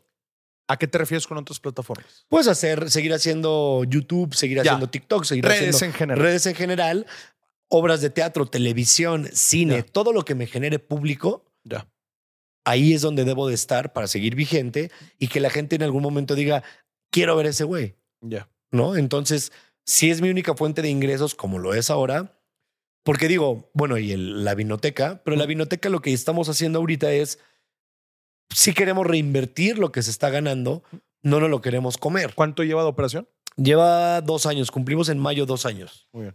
Apenas dos añillos. Rentable. Eh, rentable sí, pero nos pasó este efecto que, que creo que le pasa a muchos emprendedores. traído, un vinito aquí. Sí, qué pendejo, sí tenía. Eh, lo que nos pasó justo es, nos dimos cuenta que no te vuelves millonario y no te puedes volver millonario el primer año. Mm. O sea, es una chamba es, es como un niño, como un niño de dos años. Mi Sí, negocio. hay que, hay que cultivarlo. No, o sea, tal vez a los 20 Mm. ya va a trabajar literalmente solo el negocio para mí. Como que muchas veces emprendemos no. con la idea de, de, eh, que sí sucede en Sí. algunos emprendimientos Y muchos. de base tecnológica, que eso es lo que también tenemos que entender. O sea, las, las famosas startups o scale-ups, en donde tienen un modelo de negocio que básicamente se puede replicar fácilmente, no nada más a otras ciudades, sino a otros países. Son normalmente los negocios que logran captar capital de riesgo Ok. eh, y llegan a ser, por ejemplo, muchos unicornios. güey. Tú dices, güey, ¿cómo puede ser que Kavak, ¿no? O, o Merama o algunos de estos unicornios mexicanos, güey, no llevan ni tres años operando? Ka- ¿Kavak no es colombiana? ¿No? ¿Mexicana? ¿Es mexicana? De hecho, Kavak fue el, el primer unicornio mexicano. Unicornio es una empresa que logra una evaluación de más de mil millones de dólares, güey. O sea, en inglés, a billion dollars Ok, sí. en poco tiempo, güey. O sea, tú, muchos de los unicornios mexicanos, que ahorita creo que hay como nueve o diez, no existían antes de pandemia, güey. Chútate ese dato, güey. Y hoy valen más de mil millones de dólares. ¿Por qué? Porque alguien los valuó y les invirtió por esa evaluación. ¿Sabes cuál es el verdadero unicornio mexicano? ¿Cuál? Galerías El Triunfo, amigo.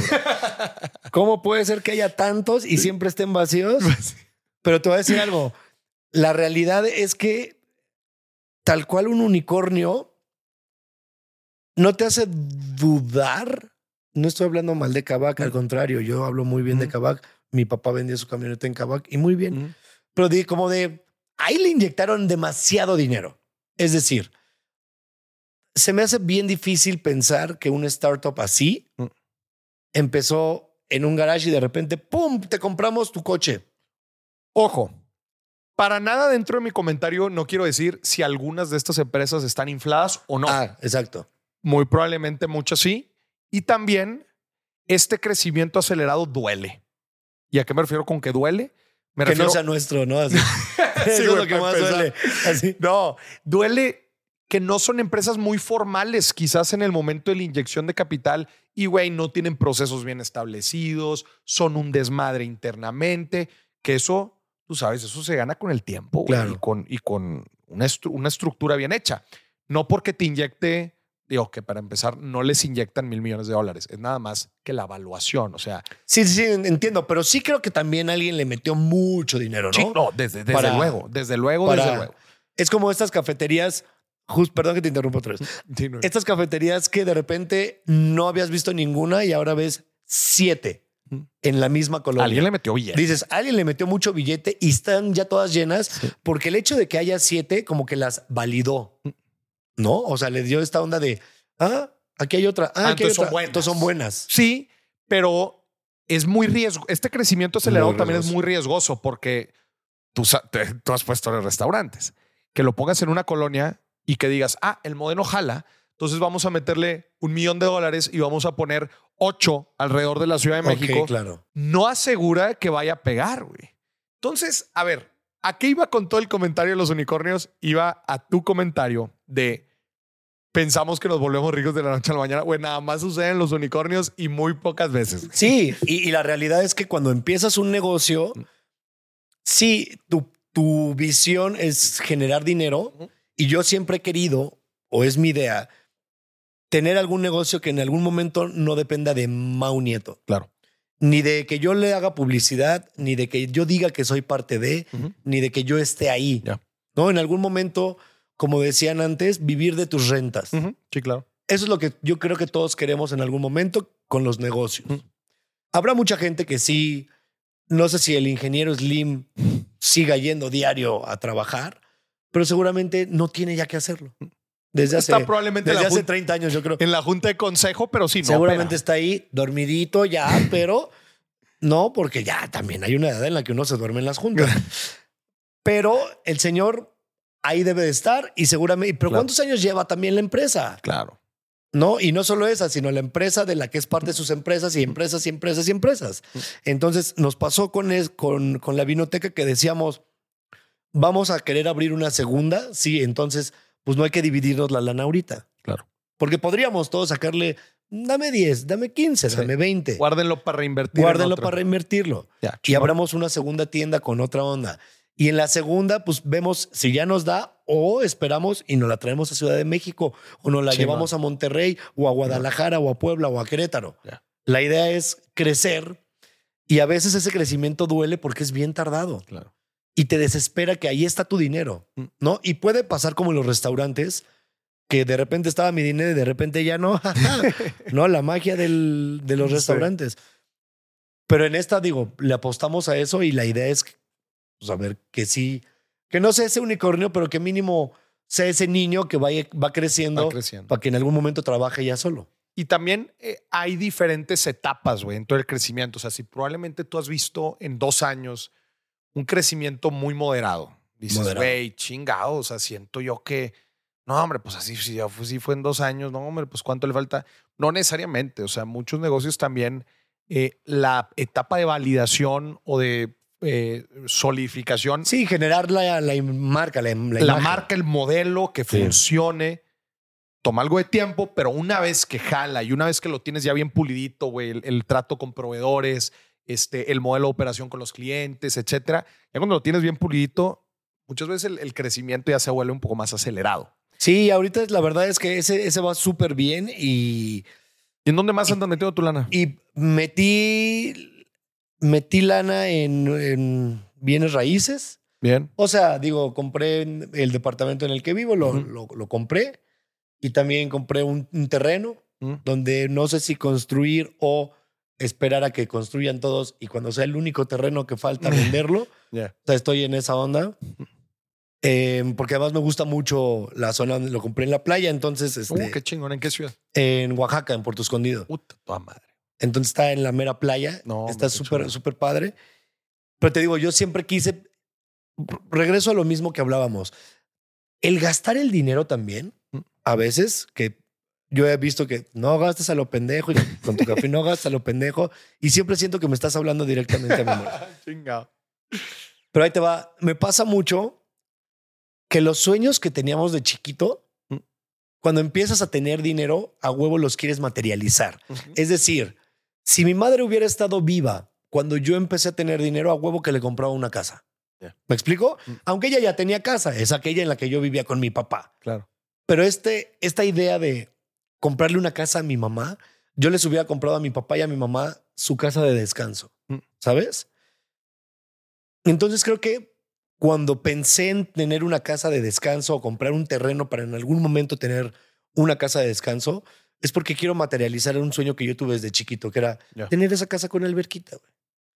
¿No? Este, como canción de Camilo, así, ¿no? Ajá. Tu casa con, el, con piscina.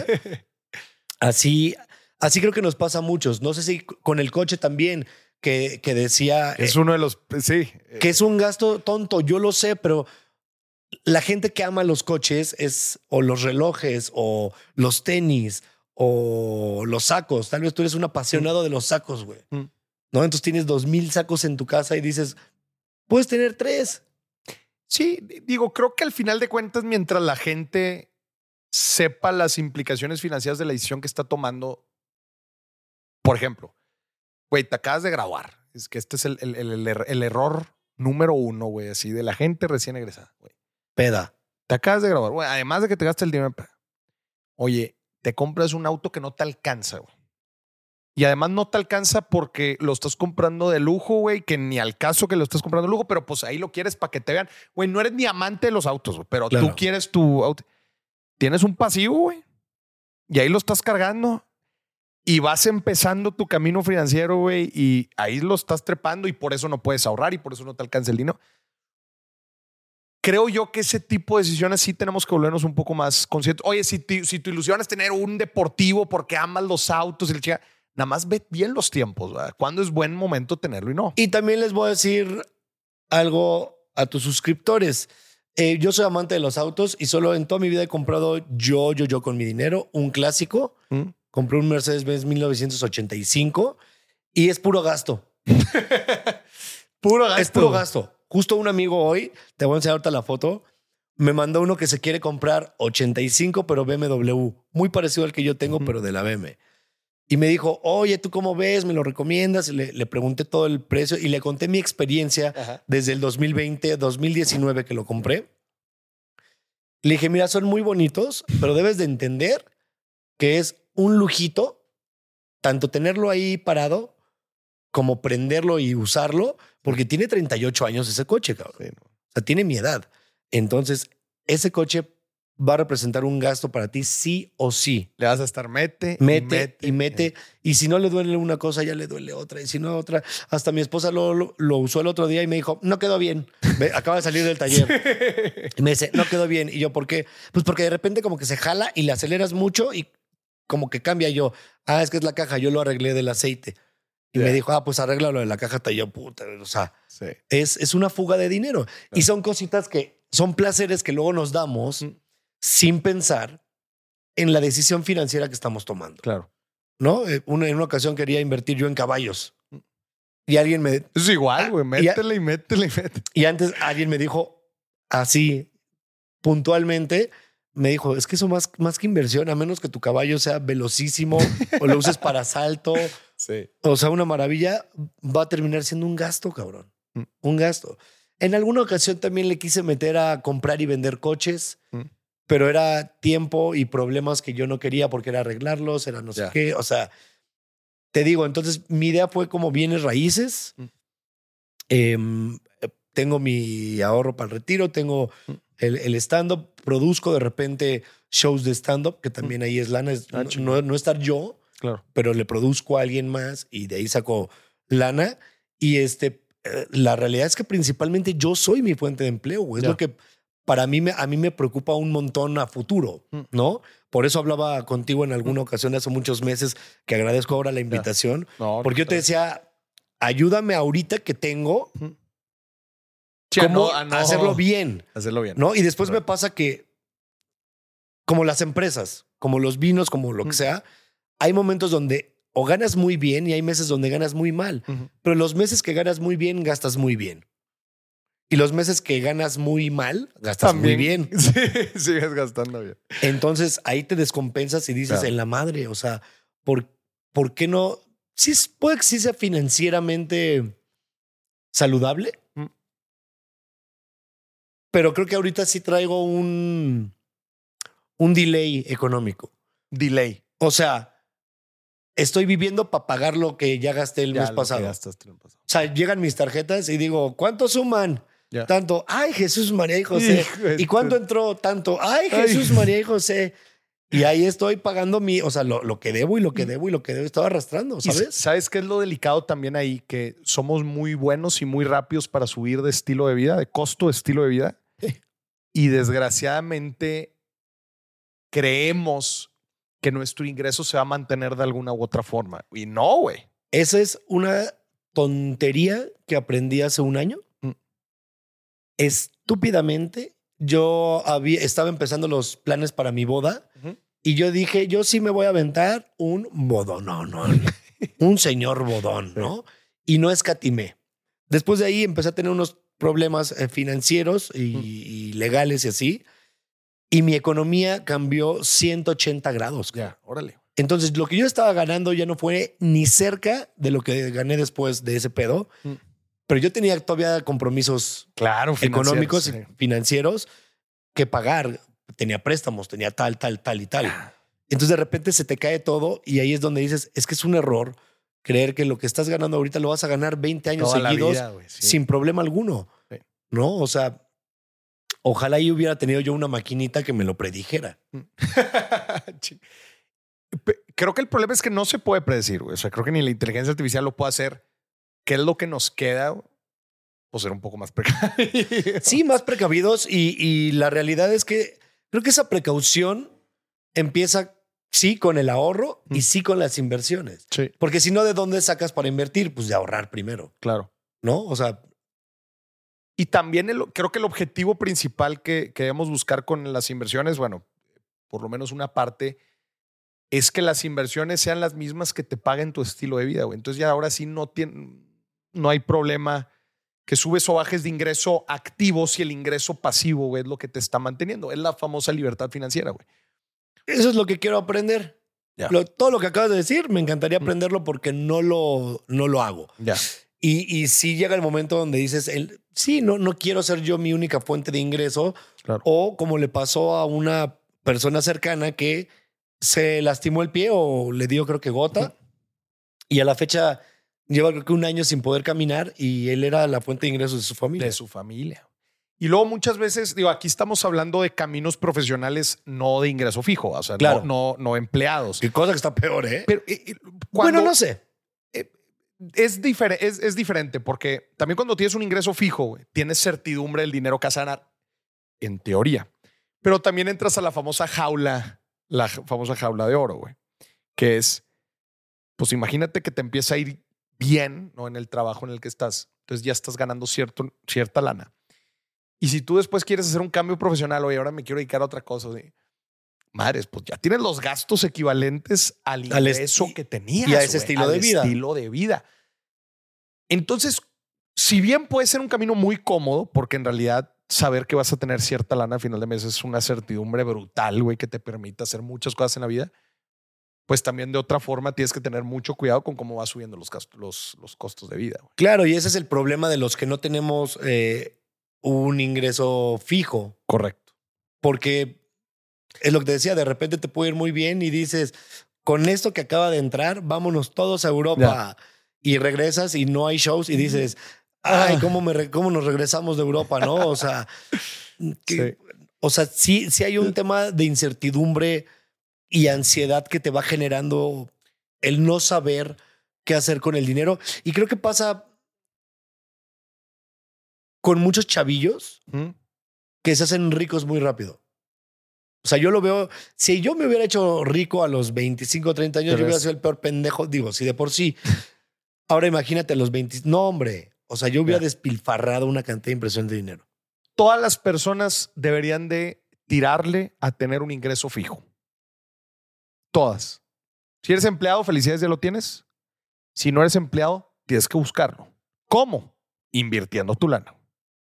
Generando ese ingreso fijo a través de rentas, generando ese ingreso fijo a través de intereses, generando ese ingreso fijo a través de dividendos de una empresa, a través de residuales, you name it. Lo- activos que te generen ingresos hay muchos. ¿Quién nos va a enseñar eso, Maurice?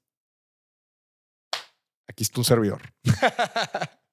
Es que hace falta. Sí, sí, sí. o sea, a- al día de hoy las derivadas no me han servido de nada nunca. ¿Por qué me las enseñaron?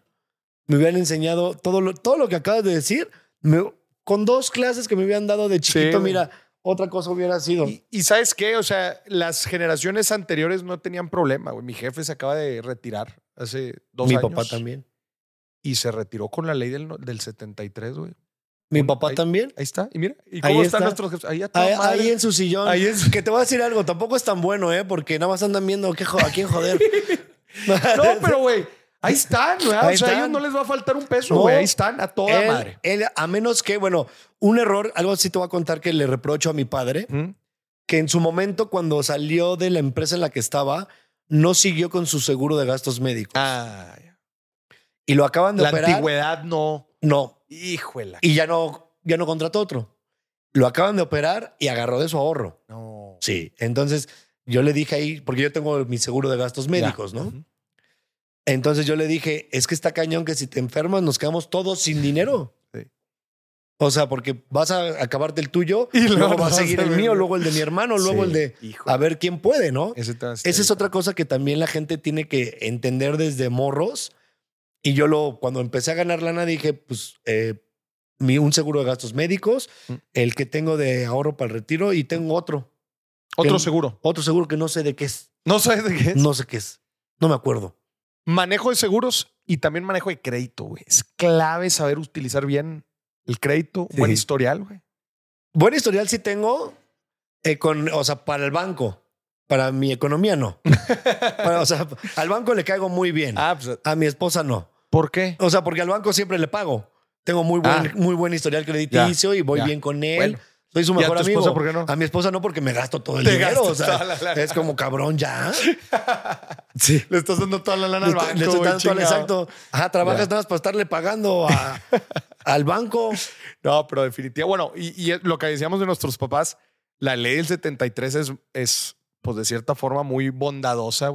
Pero después en el 97 nos las cambiaron y a todos nosotros nos dijeron, háganse garras. No, y, y en el 97 también los que ya les hicieron el cambio, los adultos, Mm. adultos mayores que van a pasar de 60 años a que se pongan pilas, porque a muchos los quieren pasar a la Los ley quieren 97 pasar a la ley. para no pagarles muchos años de la ley 73. Correcto, correcto. Para que tengan cuidado. porque Para que tengan cuidado, que ahí investiguenle las dos. Mi papá lo hizo y le tocó la 73 también. Y aún así, ¿eh? del seguro le querían quitar como 10 años de, Ya. de A mi chamba. papá le, to- le tocaron dos. O sea, digo, la, el 73, luego también había otra lana. El te- mi, mi jefe se retiró como con cuatro retiros por los diferentes lugares en donde trabajaba. Qué bueno. Toda madre, güey. La neta Está es increíble. Bastante bien. Sí. Cosa que no tenemos nosotros y tenemos que generarlo. Tenemos que generarlo, exactamente. Y por eso es importante tener estos espacios. Hay que güey. poner un Qué bueno. restaurante, Maurice. No, chingados. Uno, yo hago los mariscos, güey. Tú lo administras. Si pusieras ahorita un negocio, ¿qué sería? Híjole. Si ya, pusieron- fuera, ya fuera de la vinoteca. fuera de la vinoteca, pero si tuviera lana ilimitada o con mis recursos actuales. Porque mis recursos actuales vendería Miguelitos. Te- es- alguien, te va, alguien te va a invertir ahorita. Es decir, vas a aparecer el Un hospital en, o una casa de retiro en, de retiro. en Baja California. ¿Por qué ya? Porque hasta muchos... la madre retirada. No, te voy a decir, sí. Eh, lo que pasó es que mucha gente, cuando la pandemia, Mm. muchos de San Diego que no podían pagar sus casas, pero ya estaban retirados y ya están cobrando su pensión, compraron casas y terrenos en Baja California y se están retirando ahí. Lo que pasa es que muchos de ellos también están muriendo ahí. Ya. Y las casas, si no se las dejan a los hijos, los, los heredan o no tenían hijos, pues se las queda el gobierno. Entonces hay mucha gente que necesita cuidados también. Y mi esposa y yo queremos hacer en algún momento una casa de retiro para cuidar a la gente, pues tanto mexicanos como gringos y canadienses que quieren vivir en la playa. Eso, eso se me haría bonito. Esta es la segunda vez que escucho esa idea. Estoy No. harto que no he ganado una. Alguien ya me había, alguien ya me había platicado de, ese- de esa idea, pero no, no me acuerdo si en Baja California o en Nayarit. Pero uno de esos. Nayarit también debe estar bonito. que, que porque me decía que había muchos retirados igual, este, muchos gringos.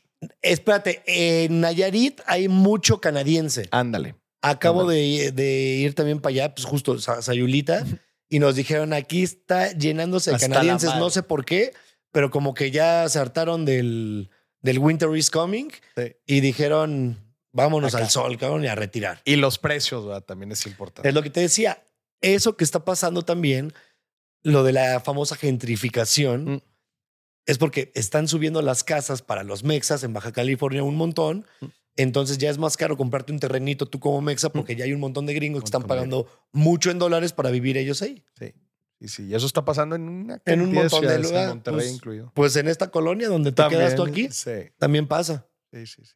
Aquí en Iztapalapa. Señoras y señores, Mau Nieto con nosotros, mi Mau. Qué gusto tenerte mi aquí en el es un placer. Lo disfrutaste. Eh, lo disfruté muchísimo y, y me pusiste muy nervioso porque ahora ya salí con más ansiedad que con la que entré. No me digas eso. Güey, la gente sale así en mis conferencias. Estoy harto, güey. Eh, Sí, pero te digo que es algo bueno porque creo que sí tenemos que pensar muy bien qué haces con tu dinero. A huevo.